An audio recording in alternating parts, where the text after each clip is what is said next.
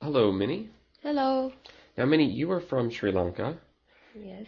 If somebody is going to your country, can you recommend three things they should do or three things they should see?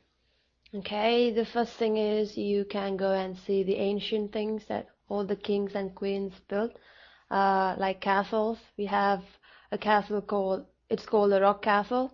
It's Uh, called Sigiriya. So it's It's very called- beautiful. This is the rock castle. Yeah, it's uh, the castle is on the rock itself.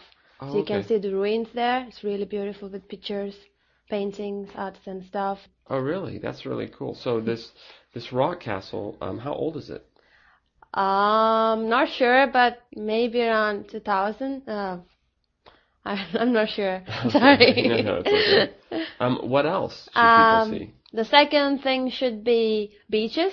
We have beautiful beaches all over the place. Um, blue, clean. You can swim. You can surf. It's very beautiful. That's the second thing. Surfing is Yes. popular in Sri Lanka. hmm I mean, not popular among Sri Lankans, but most of the many tourists come, especially Germans, they come to my country and surf because the hotels near the beaches are very cheap and it's very beautiful hotels and very cheap. Food is cheap. It's nice. Okay. So we've got the rock castle, surfing on the beach. Anything else? and then the third thing should be uh, the tooth temple. Um it's like the tooth of the Buddha. Uh-huh. So we got it from, I guess, India, uh, King Ashoka. So it's one of the wonderful things that you can see there.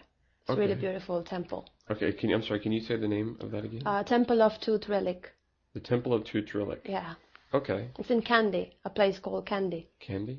Uh, okay. Well, thanks for the tips, Minnie. Thank you. You're welcome.